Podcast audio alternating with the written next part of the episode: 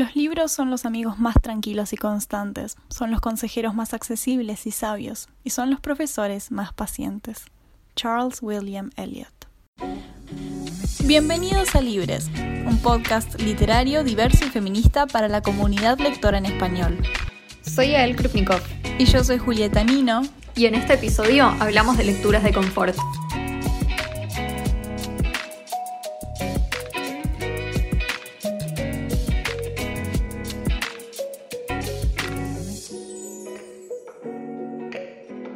Hola, bienvenidos a un nuevo episodio de Libres. Hola, ¿cómo están? Este es el episodio número 10 oficialmente, así que feliz episodio número 10. Ay, sí, tenés razón, wow. no sé, ya siento que esto es como parte de nuestra rutina y eso me encanta porque es como un espacio de charla que siempre nos hace muy bien. Sí, completamente. Y hoy creo que venimos a ofrecer y a disfrutar también nosotras una charla de, bueno, libros que, que justamente eso nos dan tranquilidad. Ya lo venimos contando, por suerte desde la última semana, ya termina, pero estamos en épocas de finales y no sé, hay algo que nos pasó como de necesitar en un contexto tal vez de más estrés o de cosas que nos preocupan preocupan o que son desconocidas o que dan un poco de miedo, volver a la literatura como lugar de lo conocido y de lo que hace bien y de lo que es fácil y simple y te da comodidad. Sí, así que vamos a estar contando cuáles son esos libros para nosotras, además de, bueno, hablar sobre esa mismísima sensación de volver a un segundo hogar. Cuando empezamos a pensar para este episodio, me, se me vino a la cabeza lo que me pasó hace unos días. Venía de estudiar economía todo el día y cosas, y a las doce y pico de la noche me miré la mitad de Harry Potter y la Cámara Secreta. Porque sí, porque lo necesitaba. Y lo peor de todo es que fue la primera vez que miré una película de Harry Potter y me pareció mala. Ay, no. Mm, sí, me pareció vieja, me pareció que los efectos estaban muy mal, me pareció muy mal actuada. Tipo, fue como todo un... ¿Qué, ¿Qué es esto? La pasé muy bien porque sigue siendo algo que más allá de que tal vez la calidad no es increíble, me, me genera un sentimiento muy particular. No sé, vos, ¿por qué pensás que pasa eso? O sea, ¿por qué pensás que volvemos todo el tiempo a estos mundos? Yo siento que siempre vuelvo a estos, a estos libros porque me recuerdan a algo del pasado, como que puedo revivir la sensación que tuve la primera vez que lo leí, lo que significa para vos en un momento concreto de tu vida. Entonces, a partir de ese momento, yo siento que esa sensación la podés revivir a lo largo de tu vida mientras volvés a ese libro. Yo siento que cuando vuelvo a Harry Potter, estoy volviendo a cuando tenía 8 años y cuando estaba descubriendo el mundo de los libros y leer afuera en la pileta en verano y ver las películas y decirle a mi papá, yo sé lo que va a pasar. Claro, es como teletransportarse un poco. Yo también leí Harry Potter a los, no sé, 10 años, ahora miro para atrás hacia ese momento y digo tipo, ay, qué lindo, qué ganas de, de volver eh, y también un poco, bueno, a, la comunidad. Yo me acuerdo que en esa época no es que yo solamente leí Harry Potter. Leí Harry Potter, me enamoré totalmente y empecé a dedicarle mi tiempo al fandom y a tener mucho merch de Harry Potter y a mirar las películas y a hablar con gente de Harry Potter. Era como algo que, no sé, fue una parte re importante de mi vida. Y después obviamente crecí y dejó de pasar, pero no sé, supongo que en algún punto esos hábitos no mueren tan fácil. Sí, a mí, yo cuando veo Harry Potter o lo leo, siento que, vuelvo a ese lugar. También con Narnia, me, hacen, me hacen acordar esas películas cuando era más chica, a un lugar donde sé que estoy cómoda, donde sé que estoy feliz. Sí, total. Yo sabes que Narnia nunca, no lo leí, nunca me, pasó con ese libro, pero ponele, es raro porque me pasa con los Juegos del Hambre, que es todo lo contrario de Harry. O sea, Harry Potter, ponele, tiene como cierta energía en la trama, que es como, ay, el castillo y el fueguito y todo tipo re lindo y cómodo. Los Juegos del Hambre es una historia súper violenta, súper oscura y macabra. Y sin embargo, a mí me, como que hay algo, hay, hay algo muy contradictorio entre lo que me produce la historia, obviamente a nivel de la trama, y lo que me producen mis propios recuerdos de haber leído Los Juegos del Hambre, de ir al cine con una amiga con el pin del sinsajo a ver la película y tipo... Y la trenza. Ay, sí. Yo no vuelvo a los Juegos del Hambre en el sentido de los libros, sino más que nada vuelvo a las películas, pero como decís vos, no por la historia. Con, Harry Potter es sin duda por la historia, por la magia de ir a Hogwarts. Y siento que los Juegos del Hambre es como mi segundo hogar en ese sentido, en, en lo que fue para mí, no en la historia en sí, porque no creo que nadie diga, yay, voy a ir al mundo de los Juegos del Hambre, la paso tan bien. Claro, pero es re interesante esto, ¿no? Como que uno pensaría que las lecturas de confort en general suelen ser mundos más parecidos a Harry Potter o a Narnia, que tienen un elemento de confort en sí mismos, en donde el mundo es muy bello y es un mundo en el que te da ganas de estar. Pero también uno puede tener lecturas de confort que pueden no tener nada que ver con eso y simplemente esto, que, te haga acordar a la persona que vos eres en ese momento o a la comunidad de lectores en la que te metiste gracias a ese libro. Siento que nunca lo había pensado así, porque no sé, solemos pensar en los libros de confort como un, lugar de vacaciones, algo tranqui, como, como decís vos, como ir al castillo o ir a Narnia, y que sean cosas muy románticas que no solo nos gustan por el mundo en sí, sino por la idea. La idea de Narnia, la idea de Harry Potter es algo que ya está romantizado independientemente de los libros. Y los Juegos del Hambre, para mí también es como una lectura de confort, pero, pero por lo que significa para mí, no por el porque quiera volver a los personajes y revivir la trama, sino que miro las películas y me acuerdo que, no sé, que cuando era más chica siempre sabía que el 21 de noviembre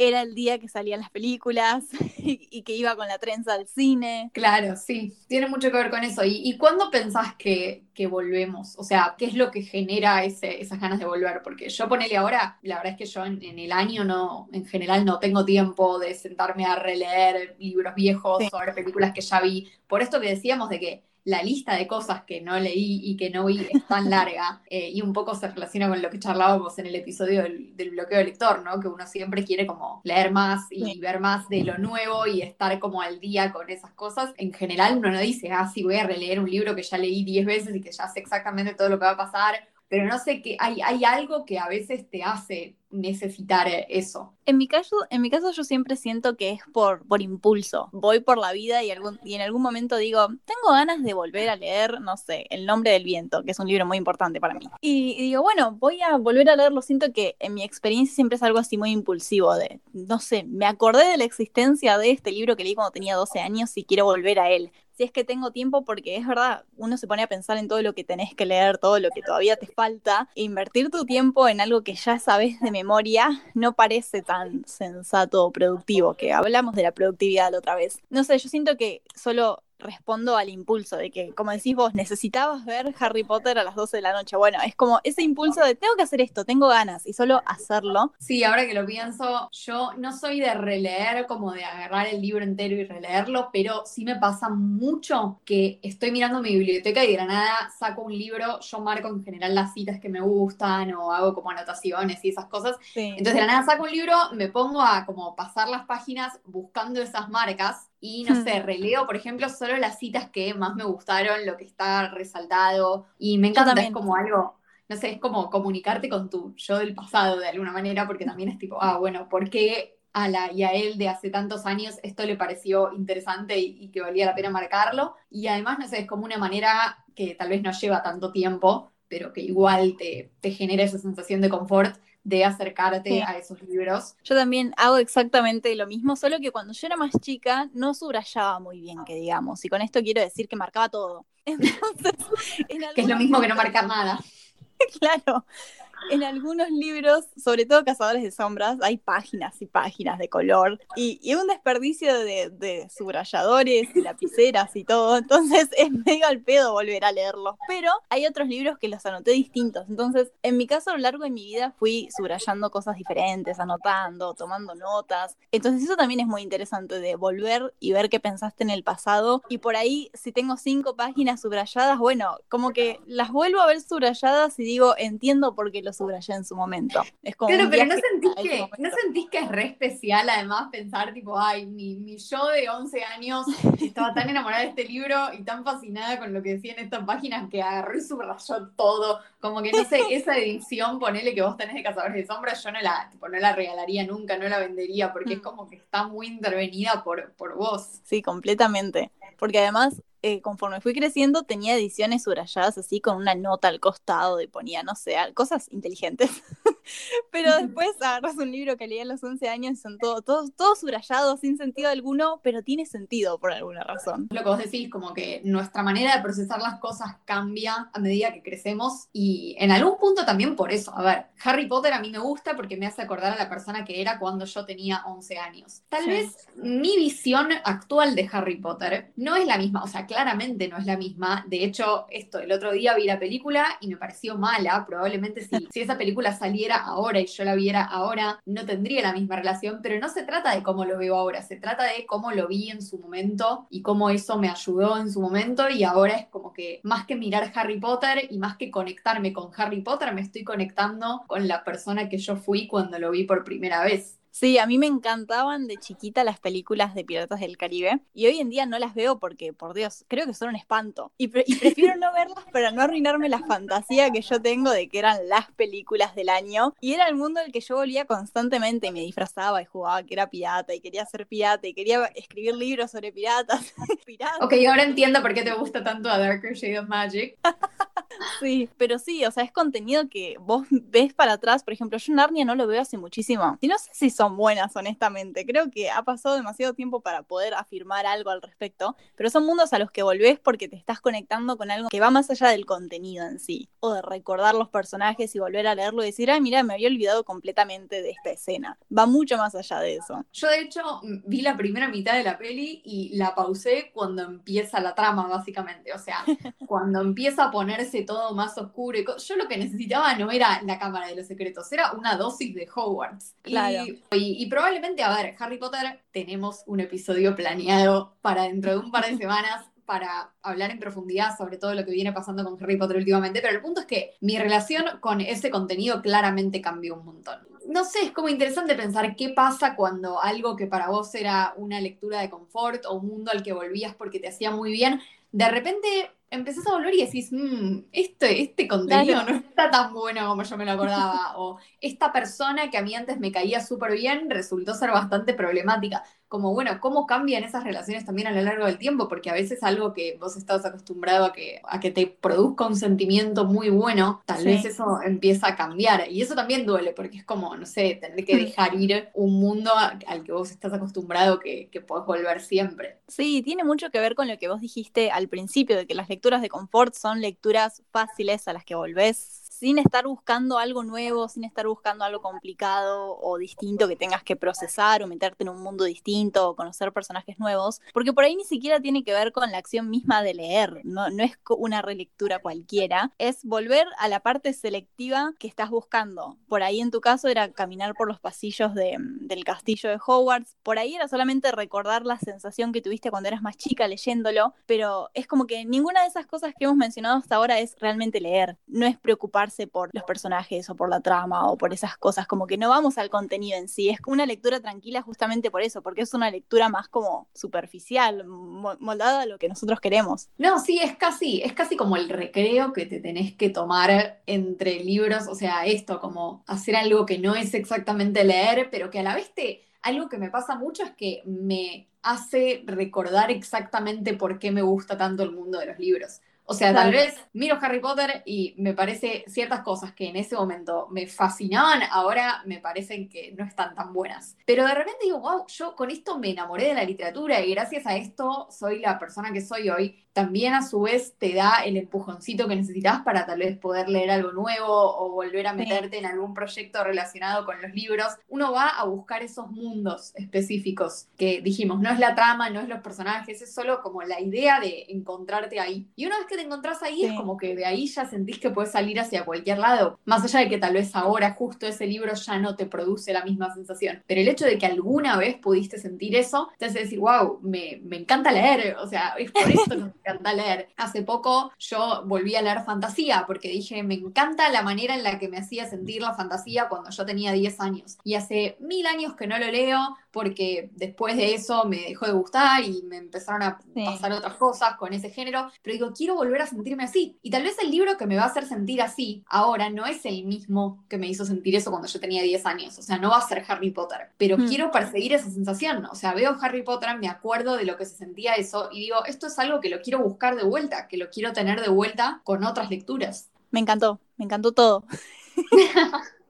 A mí todo lo que dijiste, porque sí, es entrar y de ahí sacar algo, como decís vos, una sensación, una idea, un recordatorio de por qué te gusta algo de lo que estás haciendo y después volver a salir al mundo. No es como adentrarse, revivirlo, terminar el libro y se acabó, sino como que entrar y salir con algo nuevo, con algo que necesitabas y por eso fuiste en primer lugar al libro nuevamente. A mí me pasa mucho con la saga que por mucho tiempo fue mi favorita, que es Trono de Cristal de Sarah J. Maas, que hoy en día considero problemática por muchas razones. Pero yo cuando vuelvo ahí, vuelvo acordándome que tengo la suerte de que esos libros todavía no había aprendido a subrayar bien, pero eh, tomaba nota, entonces tengo registro incluso de lo que voy a decir, que mientras yo leía me iba dando cuenta de que quería ser escritora. Y eso lo iba anotando, entonces son libros a los que yo vuelvo para acordarme de esa sensación, para sacar eso cuando quiero escribir, digo, bueno, hace mucho que no escribo, tengo el tiempo y vuelvo a esa historia para acordarme de esa sensación y después vuelvo a salir. Ay, qué lindo. Es hermoso eso de tener registro. Y además me gusta esto que estamos diciendo porque significa que las lecturas de confort no solamente son esas que uno encontró cuando era muy chico y que te hacen acordar a tu infancia y a ese momento tal vez un poco más simple de la vida, sino que puede haber lecturas de confort que, que las encontramos ahora, que son nuevas. Yo, por ejemplo, tengo autores de confort, por ejemplo, mm. no sé, Frederick Backman,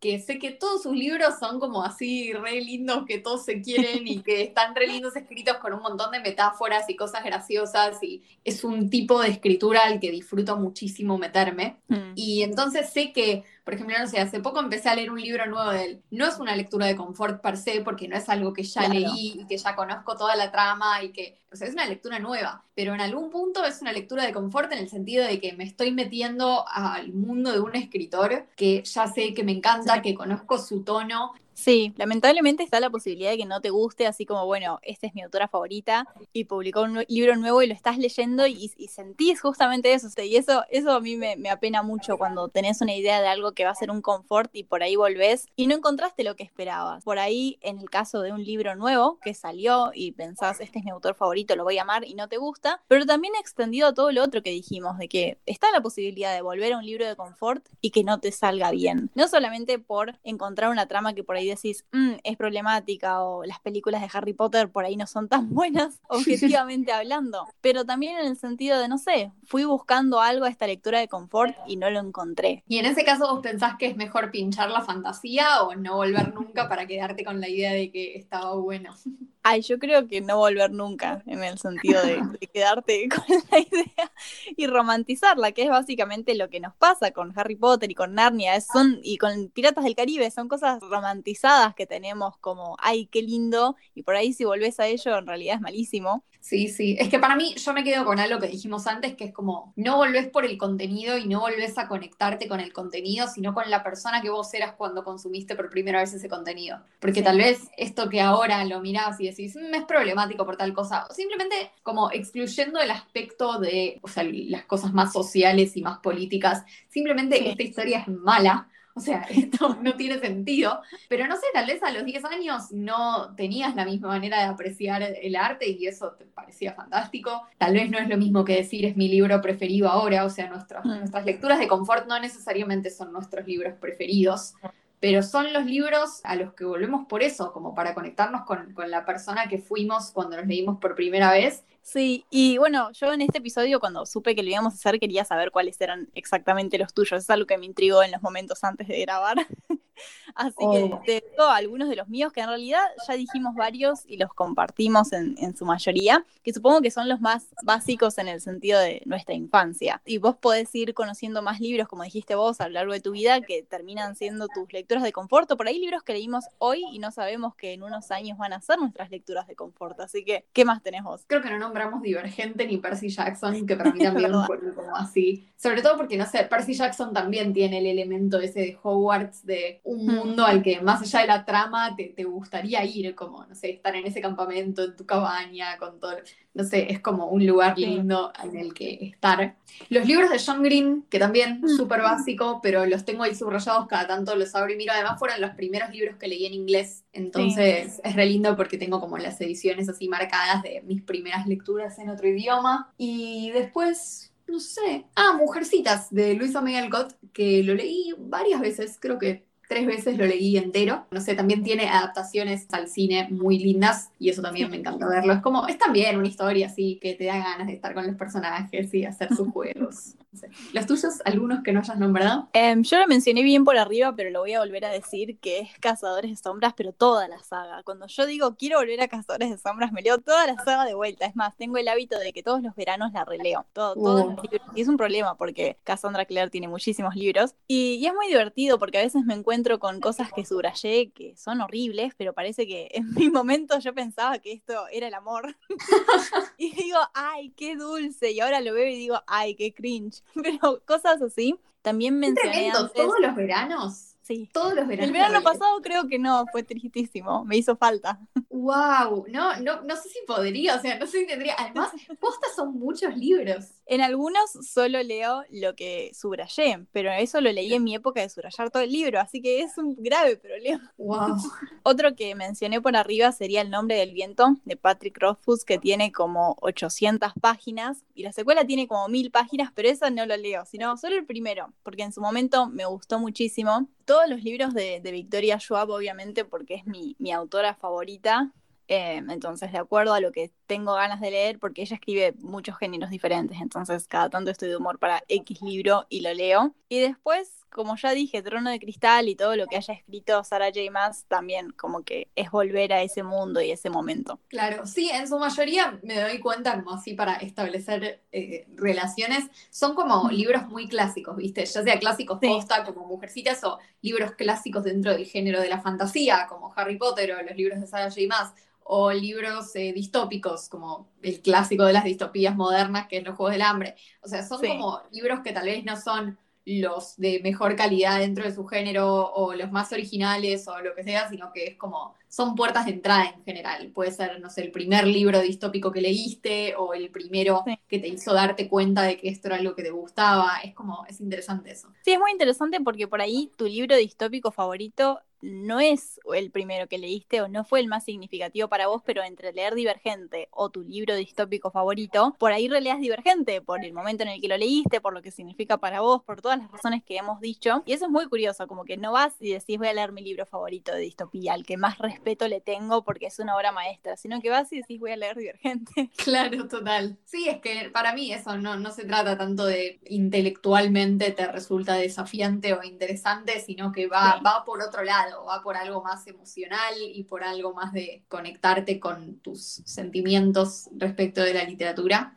Y eso también hace falta. Así que. Así que bueno, espero que les haya gustado este episodio y que, bueno, si quieren que nos cuenten cuáles son sus lecturas de confort, seguramente coincidimos en varias porque es un fenómeno común recurrir a los clásicos de un género eh, y sentir estas cosas, pero también si tienen algún libro que, que, no, que nadie conoce. En mi caso, ese libro sería The Poppy World de R.F. Kwan, que está en español, aunque el, libro, el título esté en inglés, que a mí me hace acordar a por qué me gusta la fantasía, por qué siento que con ese libro puedo vivir Harry Potter, Narnia y el Señor, el Señor de los Anillos al mismo tiempo, pero de buena manera, en vez de tener que leer los libros originales. Y también me hace acordar a por qué me gusta la historia, porque mezcla esas dos cosas. Así que si tienen tanto lecturas de confort original, originales como clásicas, siempre queremos saber. Se encuentran en Instagram como arroba libres podcast, todo junto con B corta. Yo soy arroba mi universo literario writer, writer como escritor en inglés. Y yo soy arroba Yakrupni. Nos vemos la semana que viene. Chao. Chao.